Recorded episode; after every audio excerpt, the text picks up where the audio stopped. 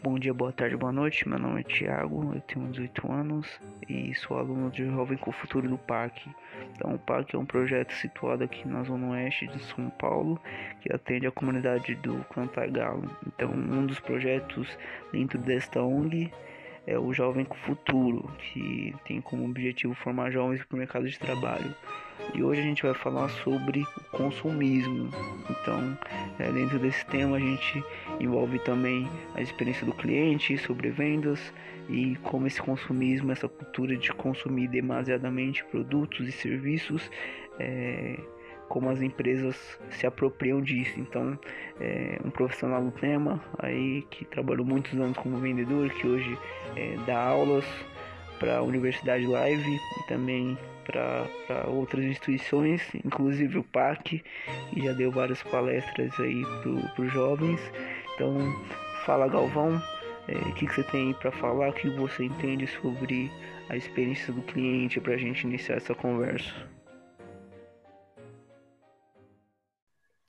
É, o grande lance da venda é que assim para que nós possamos proporcionar uma boa experiência para o cliente, a gente primeiro tem que fazer um exercício de empatia. E primeiro tem que reconhecer que essa experiência do cliente pode acontecer em dois ambientes distintos. Ela pode acontecer no ambiente digital, ok? E ali eu tenho que garantir uma experiência a ele, né?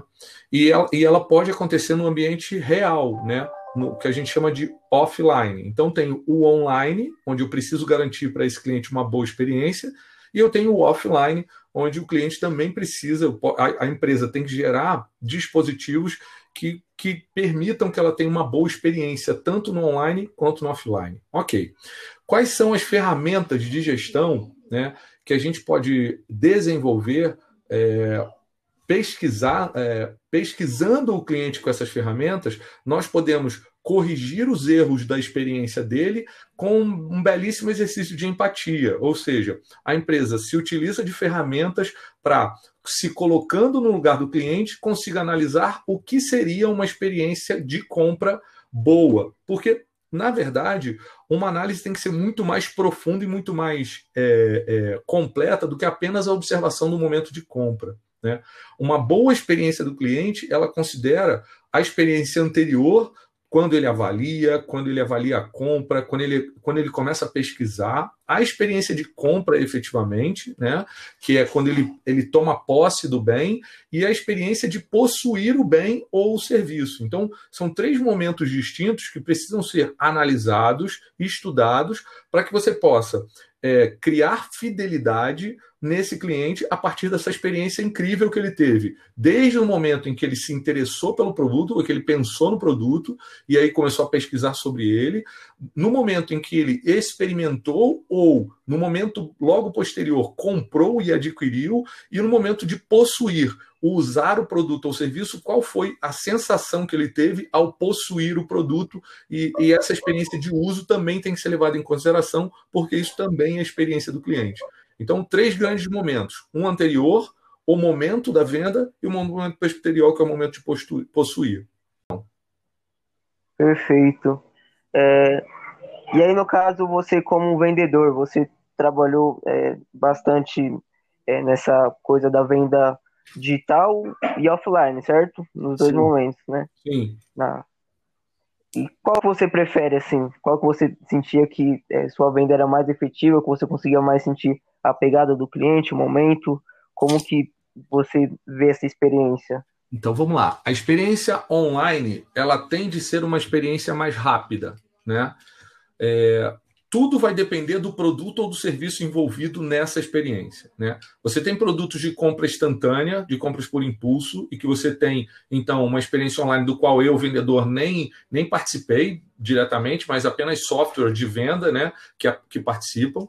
É, eu tenho a experiência entre o online e o offline, então ele é preparado pelo online num determinado produto que ele escolhe, experimenta, verifica e vai até a loja comprar. E e esse, esse, esse cara, ou melhor, o consumidor de hoje, ele está muito mais sofisticado para você criar uma experiência para ele. Por quê? Porque, na verdade, quando ele chega no ponto de venda, ele já está tão ou mais informado do que o vendedor. Então, proporcionar uma experiência para esse cliente é, é, mais desafiador ainda, porque, porque ele não vem buscar informações. Ele muitas vezes vem apenas ter o contato físico com o cliente, com o produto ou com o serviço, para então é, experimentar e depois possuir o produto ou serviço. Qual das duas eu prefiro?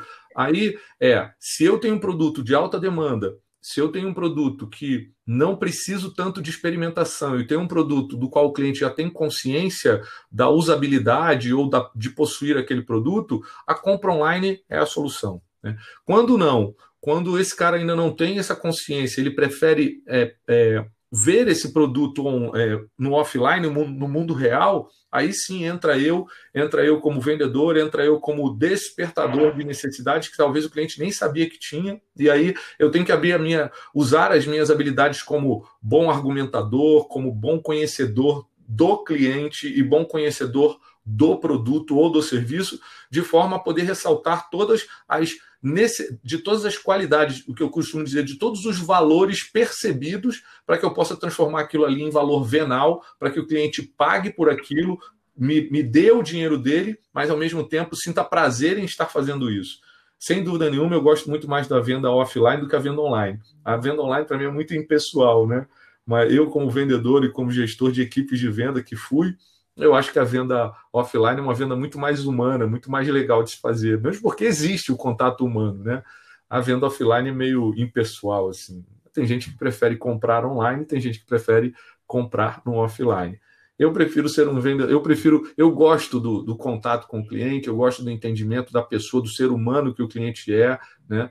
do entendimento dele como um todo e não apenas como um consumidor daquilo que eu estou vendendo ele. Eu gosto de gente, né, Tiagão? Esse é o problema.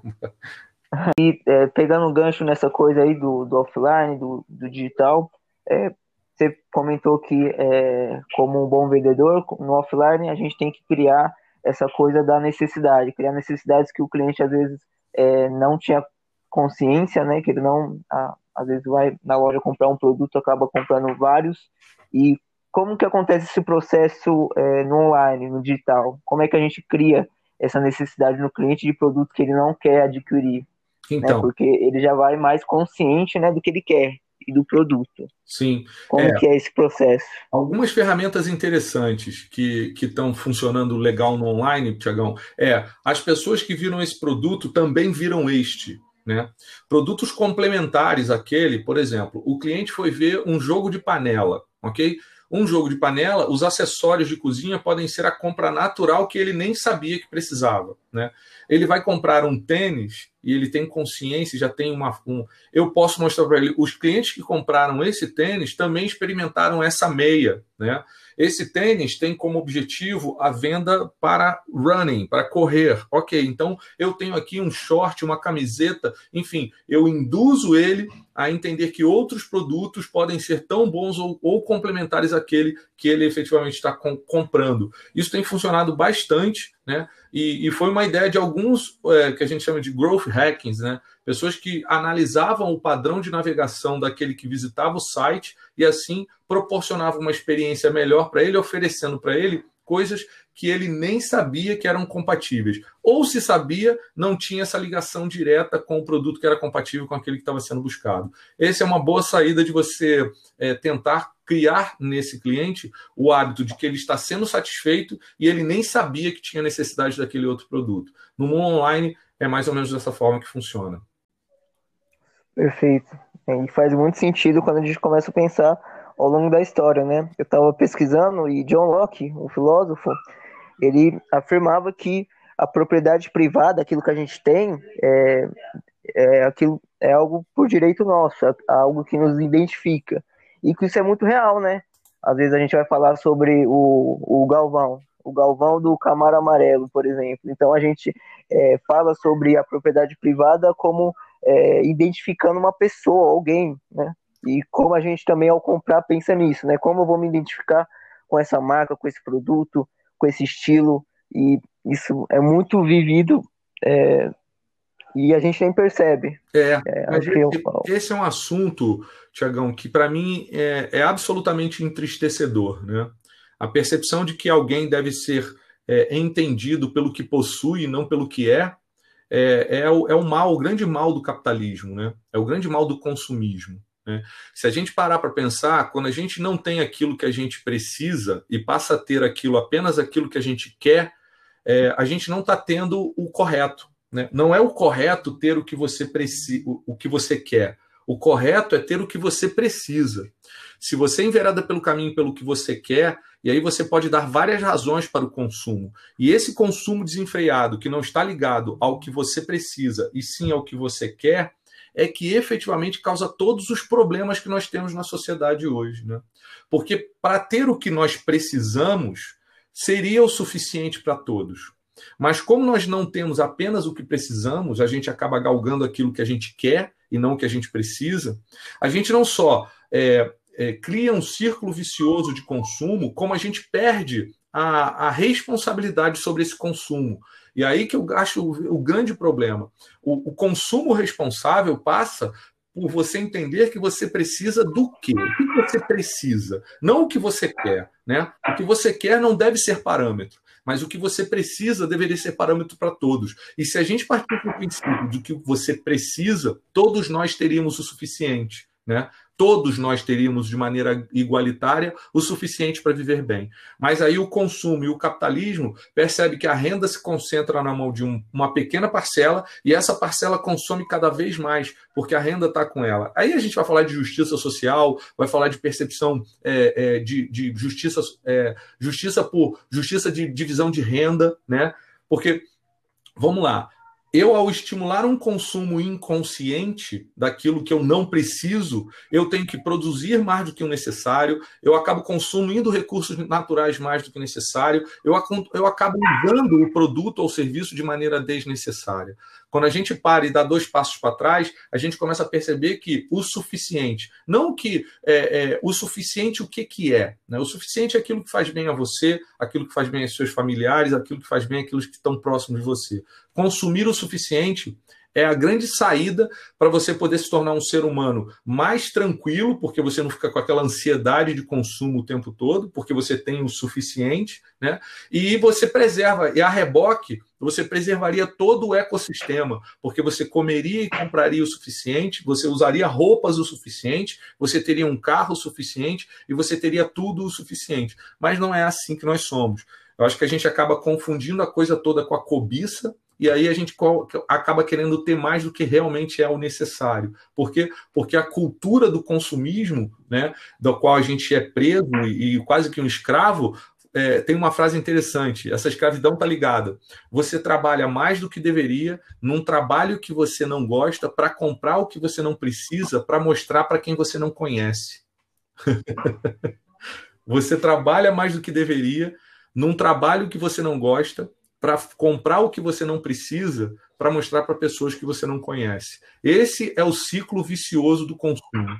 Se algum dia a gente pudesse se livrar disso, talvez todos nós possamos viver um mundo melhor onde o consumo seja consciente. Eu preciso dessa camisa, eu não preciso de 70 camisas. Eu preciso usar uma camisa 50 vezes até ela ficar muito velhinha por quê? Porque dessa forma eu não compro uma camisa por semana e dessa forma eu estou usando o suficiente. E isso tudo faria com que todos nós tivéssemos o suficiente e nós só alguns pouquíssimos é, com muito e alguns muitos com pouquíssimo.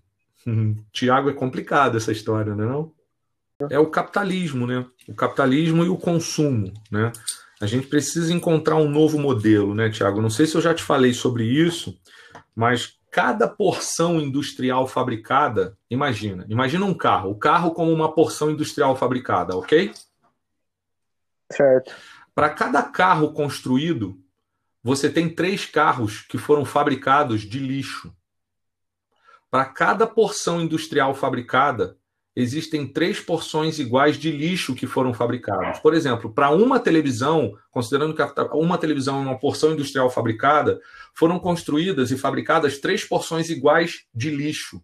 Para cada camisa que nós temos usando agora, nesse momento, foram utilizadas, foram criadas três camisas de lixo. Isso quer dizer que para cada porção industriada são três porções de lixo, e nós só conseguimos gerar renda quando a gente transforma com a transformação industrial. Né? E aí o que é mais assustador, então? toda a base da nossa economia capitalista é transformar recursos naturais em lixo. A gente não encontrou um dispositivo para gerar renda e bem-estar social que não seja transformar recursos naturais em lixo. Sim, e acredito que você, como professor, como pai, tem uma responsabilidade muito grande. E eu queria saber mais sobre esse lado. Queria que o pessoal também conhecesse mais sobre o Galvão, sobre o Jorge, é, nessa questão de, de, de, de, vida, né? Você passou muito tempo aí é, trabalhando na área industrial, hoje dá aula, né? Então, queria saber um pouquinho sobre é, Wicker, como é, é Wicker Learning. Wiki Learning, Wiki Learning. Learning Exatamente, o Wikilane, que é um, uma plataforma que você ensina, né? Isso. Então, eu tenho algumas perguntas sobre isso também, tá. e também sobre a universidade que você trabalha, Pô, a live. Então, é, nenhuma dessas coisas são separáveis, né? É, eu costumo dizer, eu brinco com as pessoas que eu sempre falo quando eu começo, quando eu sou apresentado a um grupo de pessoas, eu sempre falo que eu não sou o Galvão, né? Eu não sou nada. Ou melhor, eu sou sim. Eu sou o pai do Pedro e da Maria e eu sou o marido da Dona Elaine. É isso que eu sou. Todo o resto eu vou deixar de ser um dia. Todo o resto. Mas isso eu acredito que eu nunca vou deixar de ser. Né? Você é aquilo que o outro lê em você. Né? É, e eu pretendo ser lembrado como um, um, cara que foi professor e que tentou mudar o mundo. Né? Porque, porque é assim que a gente consegue deixar alguma coisa de, de valor no, na Terra. Eu trabalhei muito tempo em multinacionais, essa história do, do, consumo desnecessário ou da transformação de recursos naturais em lixo sempre me incomodou muito, muito, né? E eu encontrei é, com essa minha, essa minha ansiedade, essa minha vontade de fazer diferente, acabei encontrando, sim, na, na, no, no, na arte de ser professor, porque eu acho que eu não sou professor, eu estou aprendendo a arte de ser professor. Eu conheço professores absolutamente brilhantes, né? E estou tentando aprender com eles a ser assim. E foi com essa, com esse trabalho que eu consegui encontrar uma coisa que, que, me, que, me, que me conforta, que é interferir positivamente na vida das pessoas. Essa é a minha missão. A minha missão não era vender coisas, a minha missão não era ser gerente, diretor, a minha missão era ser é, interferir positivamente na vida das pessoas. Eu acho que como professor eu consigo fazer isso, né? Como pai, é, eu, eu acredito que eu seja um pai bom, eu, eu gosto do pai que eu sou, eu acho que eu sou um pai presente, eu sou um pai participativo, eu gosto do marido que eu sou, eu sou um marido fiel aos meus princípios, fiel à minha esposa e que estou sempre tentando melhorar a vida dela e a minha, né, as nossas vidas, né? E como profissional, eu só estou aprendendo. Eu estou aqui nessa vida aprendendo. E como aprendizado, depois que eu abandonei a carreira como, como executivo, eu abri três grandes negócios. Né? Eu, eu abri uma empresa de consultoria em inteligência competitiva. Eu abri, eu tenho uma empresa de eventos corporativos chamado Pega Eventos, que é o nome do meu filho. É, e eu tenho um portal de distribuição de conhecimento chamado Wiki Learning, Wiki Learning de Wikipedia. Né? É, tenho me dedicado a essas três coisas nos últimos dez anos e, e, é dessa tentando cumprir aí a minha missão na Terra, como eu te falei, que é essa, que é interferir positivamente na vida das pessoas. É, hoje eu sou professor da Live University, né? E foi a Live que me proporcionou tudo isso. Eu sou muito grato à Live University, porque eu nem sabia que eu era professor. Na verdade, eles que me descobriram. Foi engraçado, até porque no processo seletivo que eu fui até lá participar do processo seletivo, o, o Alex Leite, que é superintendente, e o Richard, que é um dos donos da faculdade, falaram uma coisa muito interessante para mim quando eu fui. Eu falei, pô, eu não sou professor, o que, que eu vou fazer aí? Aí ele falou para mim assim: olha, quem vai decidir se você é professor ou não sou eu. Vem aqui para a gente olhar você dando aula e a gente descobre isso juntos. Eu achei sensacional e é isso que eu faço nos últimos oito anos, vai fazer dez anos que eu faço isso, e sou muito feliz. E, e, e, também porque eu acho que as pessoas podem descobrir coisas em nós que nem a gente sabia que tinha potencial para fazer. E, e, eu espero, sinceramente, Tiagão, que eu possa descobrir em você, que eu possa ajudar você a descobrir alguma coisa que você tem, que é sua, né? Que é uma versão melhor do que você mesmo. E, e é por isso que eu curto tanto essa história de estar tá batendo papo com você, de estar tá gravando esse podcast contigo, porque eu queria mesmo é, poder, da mesma forma que as pessoas me ajudaram a descobrir uma versão melhor de mim mesmo, eu também possa te ajudar a fazer isso, porque essa é a minha missão na Terra. Beleza, Tiagão? Muito bom. Eu também tenho vários professores que eu admiro muito, o Marcos e Stephanie, ali do PAC também, são um deles, uns que estão sempre tentando nos inspirar. Eu tenho uma madrinha que também foi minha professora, minha madrinha de Crisma, e que eu vou levar para minha vida toda. Então, acho que é muito importante esse papel de professor. Sim, sim. E falando aí do, das suas aulas, eu fui ver no, no, no Wikiland é, algumas aulas suas, né, que você estava oferecendo. Sim, sim. E eu vi uma muito legal sobre o poder da sedução. É. Não a sedução que a gente está acostumado a ouvir, mas a sedução da conversa, da gente convencer nossos filhos, nossos pais, isso. às vezes quando a gente quer fazer algo que precisa de permissão, a gente faz isso com o nosso chefe, enfim, com amigos, quando a gente não pode sair para algum lugar com eles, a gente tem que remarcar, mas enfim, que tudo isso é, faz parte da sedução que a gente faz na, na, hora de falar. Sim. É, a gente a gente está acostumado a falar que a sedução é uma coisa erótica, né? E não tem absolutamente nada a ver com isso, ou pelo menos parte dela, a parte mais importante, ou tão, tão importante quanto, não sei dizer qual é a relação, é a sedução do convencimento, da persuasão. Né? Quando você usa de ferramentas é, efetivamente persuasivas para convencer o outro daquilo que é bom. Né? E, e por, que, que, por que, que a gente tem que dominar isso? Porque é, pessoas de coração bom né, conseguem seduzir e persuadir, né, eu as duas coisas andam muito próximas, né, para o bem, né, para que você faça o bem, né, para que você é, se enganje no que há de melhor. Né. É, em contrapartida, quando não que exista uma relação entre bem e mal, ok, mas as coisas é, que é, tem uma série de, de situações é, é, que você é levado e que se você fosse um pouco menos sensível a essa sedução e essa persuasão, talvez você não fosse levado por aquele caminho ou não tomasse aquela decisão. A discussão é exatamente essa: como é que eu uso essa força? É, acreditando nos meus princípios, eu posso usar essa força de persuasão, essa força de sedução que a gente pode ter e tem, todos nós temos, e podemos desenvolver para tornar a nossa vida melhor e a vida do outro melhor. Né? Porque quando você persuade o outro a fazer o melhor que ele pode, você também está proporcionando para ele uma boa, uma boa vida, né? É nesse caminho que a gente vai aí com o poder da poder da sedução. Eu gosto pra caramba. É, e você como já já liderou pessoas, né? Continua liderando, eu acredito. É, tem tudo a ver com, com isso, né? Com você inspirar as pessoas através da sedução a trabalharem por um ideal, por um propósito.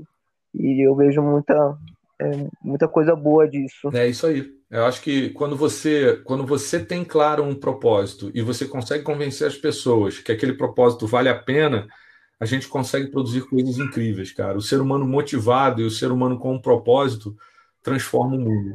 Eu, eu, eu realmente tenho a vontade de mudar o mundo, né? Eu não vou esperar o mundo mudar. Ontem eu vi uma frase é, na parede de uma empresa que eu fui, numa loja que eu fui, que estava assim, é, e, esperando mudar o mundo. E eu falei assim, cara, eu não quero esperar, não. Eu vou fazer por onde o mundo mude. Eu sei que vai dar trabalho. E, e é isso que eu falo sempre para as pessoas, assim, ó. Fique próximo de pessoas que acham que podem mudar o mundo, porque normalmente são eles que o fazem. Essa frase é do Steve Jobs e eu adoro ela. E eu acho que é isso que a gente tem que fazer. A gente tem que não só convencer os outros de que dá para fazer, como a gente tem que ter convicção de que a gente pode mudar o mundo e a gente vai mudar esse mundo para melhor sempre que a gente puder. Mas, meu querido, queria agradecer pelo tempo, pela, pela conversa. Foi é, muito gratificante aprender com você mais uma vez. Então, é, ressaltar aí seu papel de professor. Foi até onde eu consegui te conhecer, mas é, sua, seu ideal de vida já, já diz muito do, da sua pessoa, né? Que acredito que você poderia estar é, recebendo muito mais do que você recebe hoje com valores venais, mas acredito que a recompensa é outra, uma recompensa muito diferente, talvez muito melhor. Tiagão, eu tenho o suficiente. E o suficiente é a melhor coisa que a gente pode almejar. Eu não tenho mais do que eu preciso, nem menos do que eu preciso. Eu tenho o suficiente e sou grato, sou muito grato, muito grato. A ideia não é ter muito, a ideia é ter o suficiente. E quando a gente mira no suficiente, o suficiente vem. O suficiente é sempre o suficiente. O problema é quando a gente não mira no suficiente é que a gente vai ter tudo e nunca vai ter o suficiente. Beleza? Muito bom. Então, só para fechar o tema do consumismo, uhum. é, eu queria acrescentar mais alguma coisa, só para finalizar? Eu acho que a gente fecha bem quando a gente fala isso, né? A gente fala que quando a gente consome, a gente tem que consumir de maneira consciente. O que é consumir de maneira consciente? Sabendo que se eu compro mais do que eu preciso e se eu compro mais do que eu efetivamente vou usar, eu posso sim reduzir o meu consumo, reaproveitar as coisas de tal forma que aquilo que eu estou consumindo afete o menos possível todo o processo, ou melhor, né? E aí que não é papo de, de, de eco, eco chato, não. É papo de que se você, quanto mais você consome, quanto menos consciente você é com seu consumismo, você pode ganhar todo o dinheiro do mundo que nunca vai ser o suficiente. Você nunca vai achar que tem tudo para o que você deseja. Nunca vai achar que tem tudo. Eu acho que o grande problema, a grande inflexão do consumismo é se todos nós é, é, tomarmos consciência de que a gente pode consumir o suficiente, vai ter para todo mundo o suficiente. Porque, porque vivemos em um planeta muito rico, né? E que tem capacidade de, de nutrir e de alimentar a todos e de dar conforto a todos, sem nenhum problema em termos numéricos. É, mas a gente precisa corrigir algumas coisas que estão no meio e a gente precisa consumir de maneira consciente. Essa, essa é a mensagem que eu queria deixar. Muito bom. Então, agradecer mais uma vez a você. É, também é, deixar um abraço aí para toda a turma do PAC, para os professores, os alunos é, da turma Jovem com Futuro e dizer que é, o Galvão é um dos grandes colaboradores para essa causa e que é, se alguém que está é, assistindo a esse podcast quiser ajudar de alguma forma, é muito bem-vindo. Tudo bem? Que a gente está tentando dar o suficiente para muita pessoa que não tem. É isso, isso, Tiagão, é isso aí, o suficiente. Cara, eu, eu sou tremendamente orgulho, tremendamente orgulhoso de participar disso tudo, Tiagão. Eu tenho um tremendo orgulho de você, cara, mesmo conhecendo você tão pouco. Né? Eu tenho um tremendo orgulho da Rosane, eu tenho um tremendo orgulho do Marcos, eu tenho um tremendo orgulho do que você é, do que você está se tornando e do que você faz parte, Tiagão. Tremendo orgulho. A gente precisa, é, você que estiver ouvindo a gente agora, venha sentir orgulho, venha sentir orgulho de participar disso, porque para mim, cara, é um tremendo orgulho participar disso tudo. Eu, e, e eu recebo muito mais do que dou quando converso com você, Tiagão. Pode ter certeza disso. Beleza? Quando estou com vocês no PAC, quando eu estou com a Rosane, eu simplesmente recebo muito, muito mais do que eu dou para vocês. Eu recebo uma tremenda vontade de, de, de. um tremendo sentimento de gratidão, um tremendo sentimento de felicidade vocês me deixam tremendamente felizes toda vez que vocês me dão oportunidade, toda vez que eu tenho contato com você, Tiagão, você me deixa tremendamente feliz, o PAC me deixa tremendamente feliz, o projeto me deixa tremendamente feliz. A última vez que eu vi o resultado disso, eu fiquei tremendamente feliz e emocionado, e eu tenho certeza que a gente vai ter de novo uma formatura de vocês maravilhosa, onde vocês vão surpreender novamente a gente com tudo de bom que vocês sabem fazer. Muito obrigado mesmo, Tiagão. Obrigado pela oportunidade de estar conversando com você, cara. Tremendamente gratidão, muita gratidão. Obrigado. Acho que não tinha melhor maneira de finalizar esse conteúdo com o relato do Jorge, ele que viveu é, o começo de tudo isso, que é, deu conteúdo para várias outras turmas, além da minha, que é a mais atual, mas que é, hoje está fazendo parte do, do apadrinhamento profissional, é a mentoria, e está atuando como meu mentor. Então a gente está se conhecendo, está começando a trabalhar junto e esse é um dos primeiros projetos que a gente realiza. Então, muito bom ver o resultado de tudo isso e agradecer todos os outros profissionais que estão é, nesse, nesse projeto de mentoria com o resto da turma. Me dizer que essa experiência é muito melhor do que qualquer ferramenta, qualquer verba é, que pudesse ser, ser instituída para o projeto, até porque o tempo e o conhecimento se tornam muito valiosos é, se a gente vê em questão de tempo, então o custo-benefício é muito mais alto. É, então agradecer você que escutou até aqui, é, convidar para que acesse os sites, vou deixar aqui na descrição do, do podcast é, todas as informações né, sobre, sobre onde você pode estar tá entrando em contato com o projeto, pode estar tá conhecendo ele também. Então vou deixar o site do Jovem Futuro, também deixar o site do PAC. Então, para quem tiver interesse e dúvidas sobre o projeto, tá tirando nesses lugares. Então, muito obrigado e até o próximo. Então vou estar deixando também é, na descrição os sites tanto do Jovem Futuro quanto do PAC para quem tiver interesse estar tá conhecendo. Então um abraço a todos e até o próximo.